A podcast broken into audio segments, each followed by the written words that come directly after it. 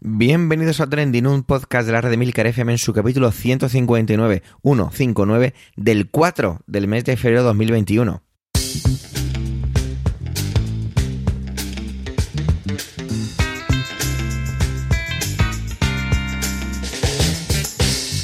Trending es un podcast sobre lo que pasa, sobre lo que ocurre. Son noticias que pueblan las redes sociales. Todo ello con opinión y siempre con ánimo de compartir. Por ello somos varias voces, aunque yo, Javier Soler, haga de presentador. Trending es tu podcast de noticias semanal. Adelante.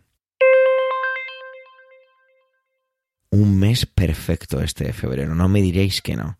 Es que es ver el calendario y sentir una paz interior. Ya lo que cada uno tenga que agendar es otra historia, pero es tan equilibrado Ojalá el resto de elementos de este loco mundo tomara nota de febrero. Gracias febrero por venir a nosotros de esta manera tan bonita. Vamos ya con la primera intervención y como es habitual corre la voz de Alma. Y es que esto es de esas cosas que parecen de verdad casi de broma.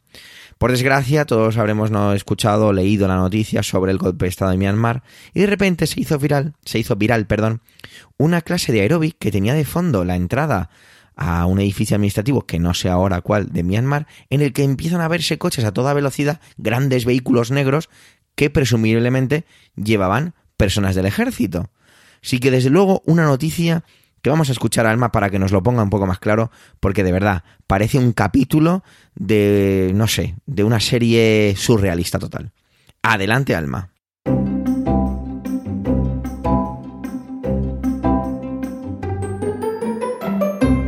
Buenos días, buenas tardes, buenas noches. Hoy, desde un rinconcito del sur, vengo a hablarte de una anécdota ocurrida en torno a un suceso político internacional. Y aunque parezca que hoy me salgo un poco de los temas que suelo tratar, pronto vas a comprobar que no es tan diferente. Vivimos en una época tan digitalizada en la que todo se filma o se retransmite que a veces estas grabaciones recogen de forma fortuita hechos muy trascendentes. Y eso es lo que ha ocurrido en Myanmar, un país que a comienzos de semana vivió un golpe de Estado que fue retransmitido en directo por una profesora de aeróbic. Antes cuento un poco qué ha pasado en este país que muchos aún conocerán por su antiguo nombre, Birmania. A primera hora del lunes 1 de febrero, los militares tomaron el poder en Myanmar y declararon el estado de emergencia durante un año. Ese mismo día iba a constituirse el nuevo Parlamento, después de que el pasado mes de noviembre se celebraran elecciones. Según los militares, el partido que ganó los comicios cometió fraude electoral y han utilizado esto para justificar el golpe de Estado. Por supuesto, sobra decir que no hay evidencias al respecto y que ni siquiera han presentado algún tipo, ningún tipo de prueba. Por lo que he leído estos últimos días, este golpe militar era algo que todos veían venir y que nadie pudo evitar, como incluso llega a titular el diario digital El Confidencial. En la madrugada del lunes, el ejército detuvo a la líder civil y Nobel de la Paz, Aung San Suu Kyi, al presidente Win Mint y a decenas de miembros del gobierno civil. Pero ya desde la pasada semana algunos militares venían advirtiendo de este golpe de Estado, que además da por concluida una década, de frágil democracia en el país, que bueno, salió de una dictadura militar que duró más de medio siglo. Al momento de grabar mi intervención en Trending, la líder del país, Suki, permanece bajo arresto y la policía ha presentado cargos contra ella. En concreto la acusan de haber violado una ley de importación y exportación por la que podría enfrentarse a una pena de hasta tres años de cárcel. Aunque en las primeras horas el país aparentaba normalidad, en la noche del martes se produjeron las primeras protestas en Rancún, que es la ciudad más poblada. Los ciudadanos hicieron sonar las bocinas de sus coches, salieron a las ventanas pues, para hacer ruido con cacerolas y sartenes en protesta por el golpe y muchos además gritaban pues arengas como larga vida a la madre Aung San Suu Kyi. Como respuesta a las protestas ciudadanas, pues el Ministerio de Información, que está controlado por el Ejército, publicó un comunicado en el que advertía tanto a medios como a ciudadanos de a pie que no difundieran rumores en las redes sociales o incitaran a disturbios. Bueno, pues esta es la situación actual en Myanmar, pero como decía al principio, quería detenerme en un hecho anecdótico que ocurrió de forma paralela al transcurso de este golpe de Estado y que, de alguna forma, pues está muy relacionado con los temas que he venido tratando estas últimas semanas.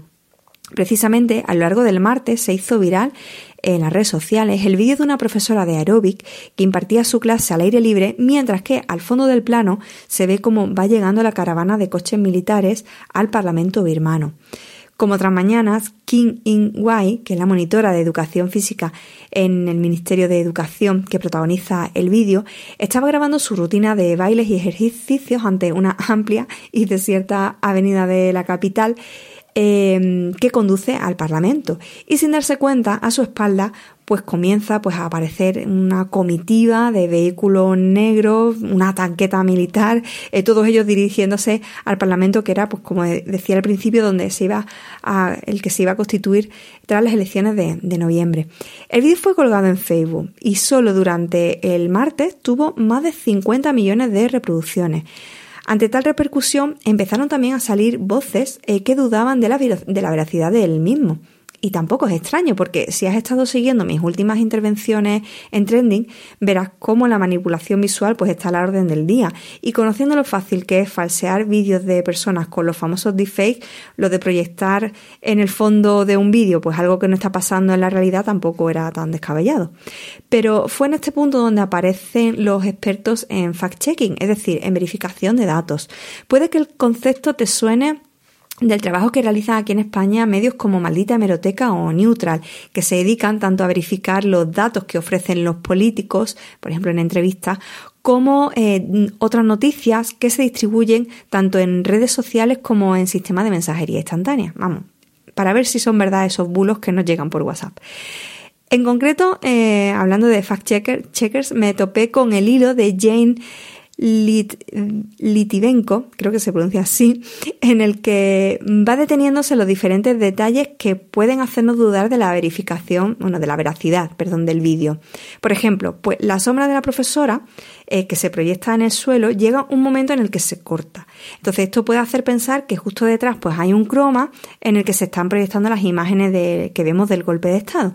Sin embargo, parece que, que el hecho de que se corte la sombra ocurre porque la profesora está sobre una tarima, de manera que al, acabar la tarima, la sombra continúa en el suelo, pero claro, ya ese suelo no lo vemos en el plano de, la cámara.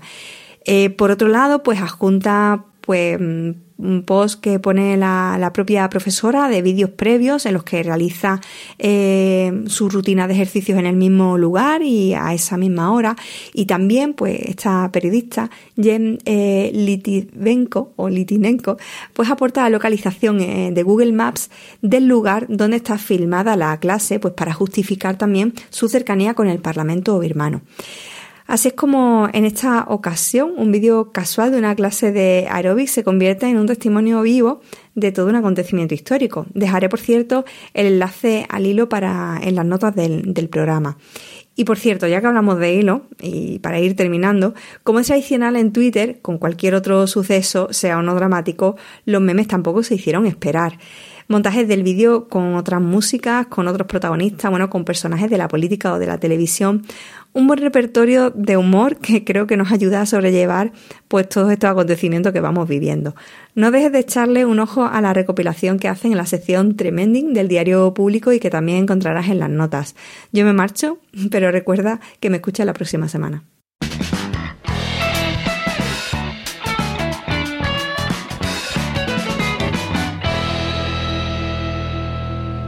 Manuel va con un trending que, fijaros, yo creía que se extinguiría con rapidez este renting hace ya una semana, pero bueno, está durando. Todo el tema este de los youtubers, los impuestos, eh, Andorra, mm, otro ingrediente ahora metido en medio es el tema del patriotismo, una serie de elementos que, que parece que están dando para mucho más de lo que yo pensaba que iba a dar al principio. Así que nada, adelante Manuel.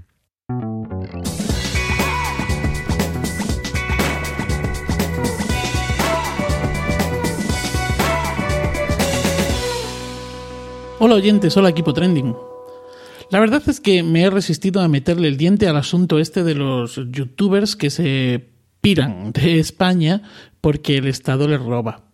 Pero al final, mira, es que me han tocado la patria, me han tocado la patria y no me he podido resistir. A ver, eh, que lo de que haya gente que se va de España, incluso siendo marca España, a Andorra o a donde sea, no es nada nuevo, ¿no? Eso ya lo sabemos. Sabemos que los padres de Arancha Sánchez Vicario pues establecieron el domicilio fiscal de la tenista allí y que todos sabemos que hay un número importante de empresas, grandes empresas, que tributan y desvían ingresos declarados en paraísos fiscales. Aunque ahora que lo pienso, igual no hace falta ser tan grande como quizá he dado a entender o estaba pensando, porque si no, acuérdense de esa famosa lista de las 30.000 personas físicas o jurídicas que se acogieron a la amnistía fiscal del PP, la de Montoro.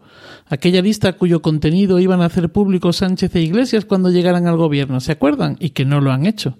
O sea que igual no hay que hacer falta ser tan gran empresa. Bueno, en definitiva, que no hay nada nuevo bajo el sol. Ahora bien, que Amancio Ortega o el macroempresario de turno tengan ingenieros fiscales que les hacen ganar más dinero del que debieran y nos den luego el caramelo de las donaciones es algo que sabemos y con lo que contamos, dado que tenemos un Estado, Estado que no gobierno, incompetente con estas cuestiones. Bueno, los gobiernos también, porque al final los gobiernos hacen los Estados. Que la SGAE, esa maltrecha sociedad general de autores, con esos sicarios que van por los bares amañando cuotas, denuncia a Sabina, Alejandro Sanz o al difunto Pau Donés por estar cobrando sus derechos de autor con sociedades pantalla y por tanto no tributando lo que debieran, no deja de ser algo que se podía presumir dada la incompetencia citada anteriormente.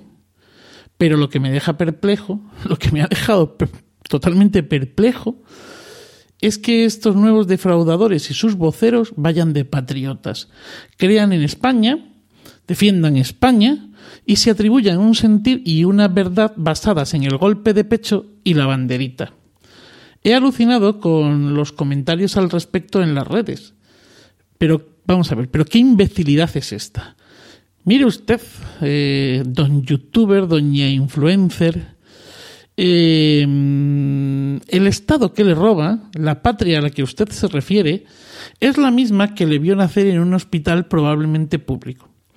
Y aunque no fuera así, ese Estado, desde que usted nació, ¿qué digo? Desde que antes de nacer usted, em, se ha preocupado por usted, mejor o peor, con sus carencias, pero también con sus bondades. Se ha preocupado de redistribuir con usted los recursos y ha asumido una responsabilidad, la responsabilidad de prestarle a usted servicios de forma no discriminatoria y sin coste para usted durante muchos años, hasta que comenzó usted a tributar. Que de eso se trata, el estado del bienestar. No me hablen de la patria si deciden que ustedes son ciudadanos de primera y el resto de segunda. Claro, que bajo su paraguas, bajo su concepción, bajo su apreciación, igual los que pagamos impuestos, aquellos para los que lo que pagamos además supone mucho, pues nuestros ingresos son ridículos comparados con los suyos, somos, igual para ustedes, somos patriotas de segunda. Ojalá algún día el Estado, los gobiernos, se tomen más en serio todo esto y demuestren que lo pueden hacer. Que no se pueden ir empresas, ni deportistas, ni artistas, ni músicos, ni a otro país, ni pueden usar esas sociedades opacas. Ojalá algún día haya también un acuerdo global sobre la tributación de los beneficios digitales, como por ejemplo que parte, la de la, parte de la tributación vaya al país donde se encuentra el servidor, o a los países de los anunciantes, o a los países de origen de las miles y miles de personas que los consumen. Se me ocurre así a bote pronto como ejemplo. Seguro que hay más cosas que se me escapan. Quizá entonces los exiliados no contribuyentes vuelvan a la patria. Feliz día y feliz vida.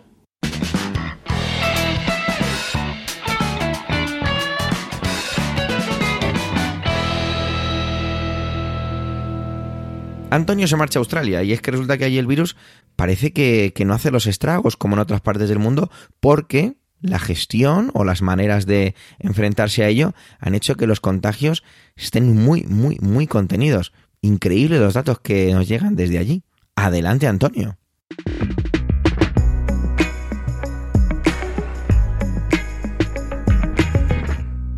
Saludos, soy Antonio Rentero y esta semana en Trending quiero hablaros de islas. En concreto de si no me fallan las cuentas, de la isla más grande del planeta, que es Australia, prácticamente un continente en sí mismo. Y seguramente gracias a eso han podido hacer lo que su nombre sugiere, aislarse. Evitar que desde fuera lleguen, evitar que desde dentro salgan y así por lo menos cortar una de las vías que a lo largo de este último año ha, vamos tampoco a ser demasiado mm, morbosos, pero bueno, ha, ha sembrado el planeta de fallecimientos. Estoy hablando del coronavirus. Y estoy hablando de un eh, país continente, Australia, que como estamos viendo estos días en los que se están jugando ahí competiciones eh, deportivas de tenis, eh, el público, bueno, pues sí, mantiene unas, unas precauciones, hay unas ciertas medidas muy lejos de lo que tenemos en el resto del mundo, pero no lleva mascarilla, no llevan guantes, no están como nosotros completamente confinados, enclaustrados, porque allí la incidencia del coronavirus ha bajado, entre otras cosas, además de, otras medidas, por esa facilidad para decir, de aquí no entra, sale, eh, no entra ni sale nadie.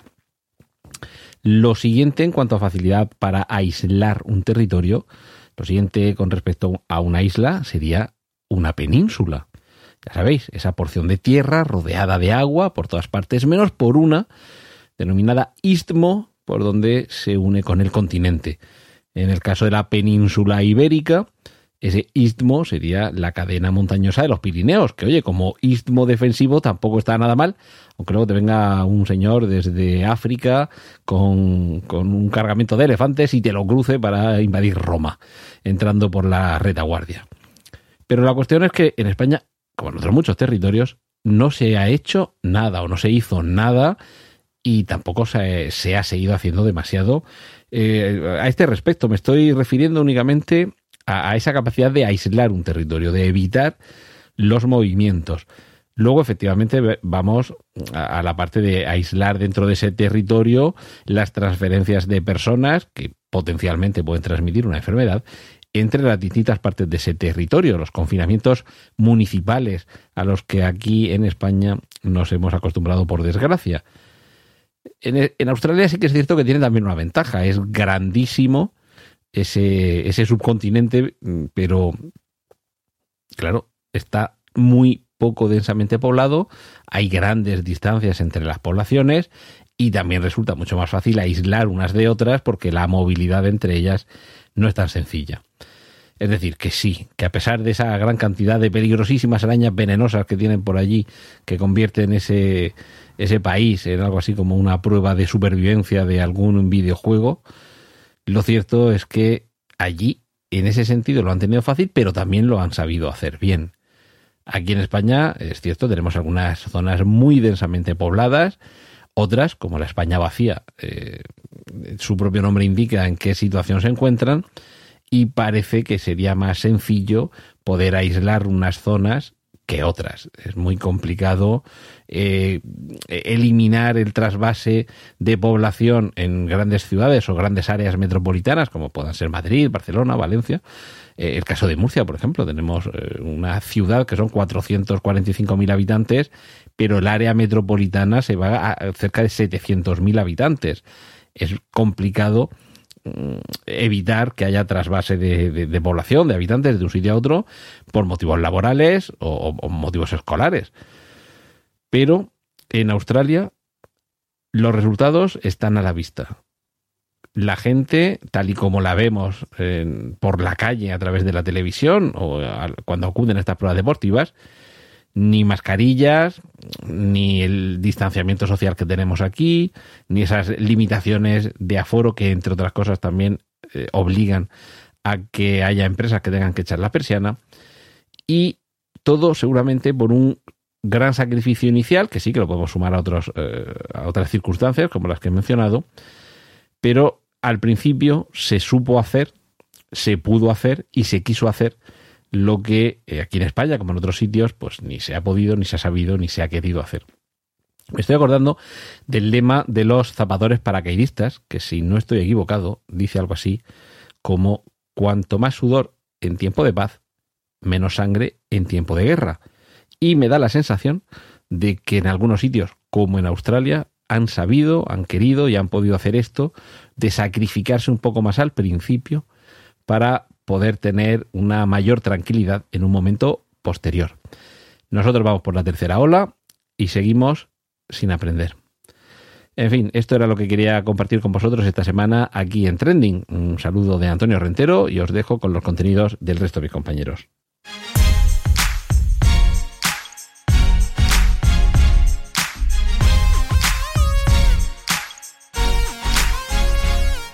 Algunos esta semana nos costaba encontrar tema para traer a trending. Quizá estos últimos meses, con tantas avalanchas de noticias tan grandes, pues parece que una semana que, entre comillas, tenemos que decir que pudiera ser más tranquililla, pues nos parecía que, nada nos seducía o nos llamaba la atención.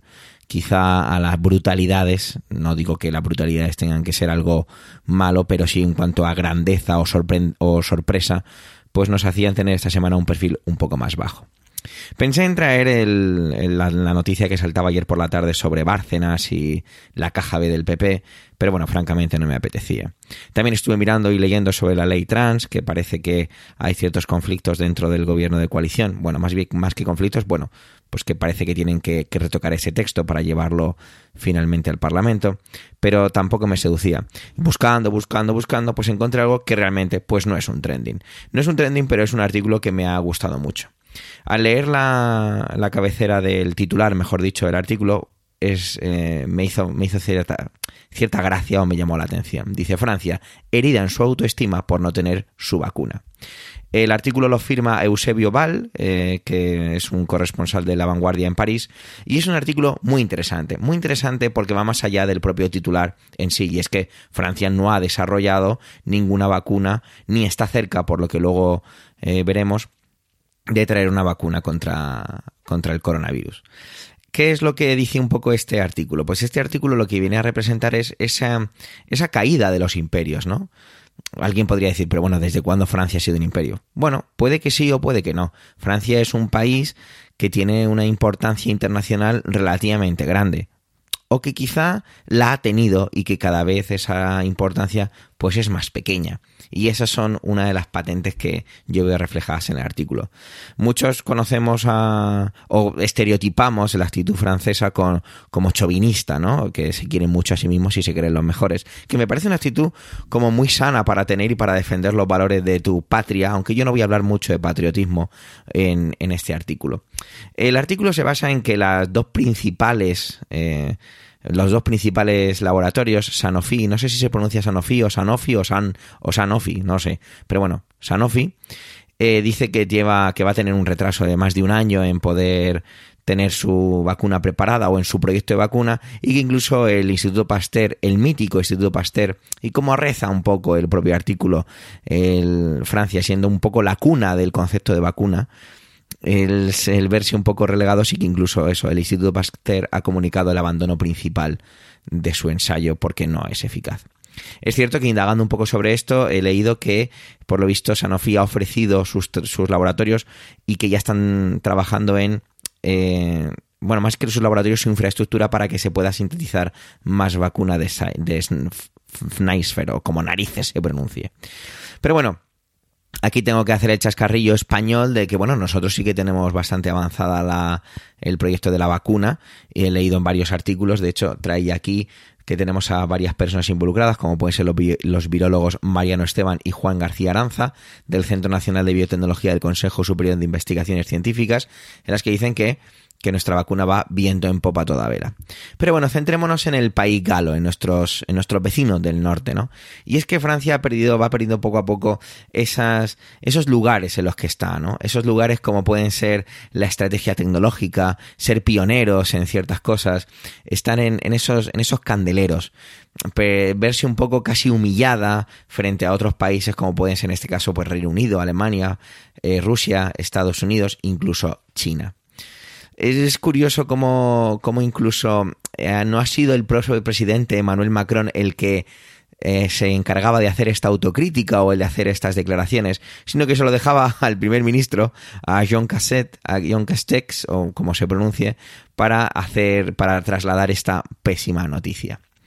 es curioso también contemplar, ¿no? Cómo eh, se buscan, ¿no? Se buscan culpables o se buscan las razones por las cuales Francia no está aquí, ¿no? Y se habla, pues, de, de falta de, de subvenciones, de falta de presupuestos, la fuga de cerebros porque en otros países son mucho más atractivos porque evidentemente pagan mejor. Y aquí no puedo evitar hacer un símil con España, ¿no? No sé si Carmela de, de la red aquí de Milcar FM del podcast, del podcast Bacteriófagos más que recomendable, una voz más que autorizada, podría seguramente hablar mucho más de esto y creo que lo ha hecho en alguno de sus capítulos, no tanto a lo mejor de bacteriófagos, sino más de cum laude, acerca de esa fuga de cerebros.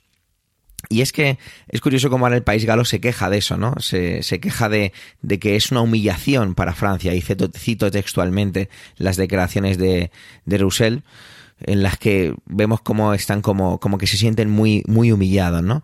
¿A qué nivel ha caído la nación? Se interrogan el, el, este caballero, este caballero Roussel, perdón. Sí, sí, es un, es un señor, Roussel, que es diputado del PCF.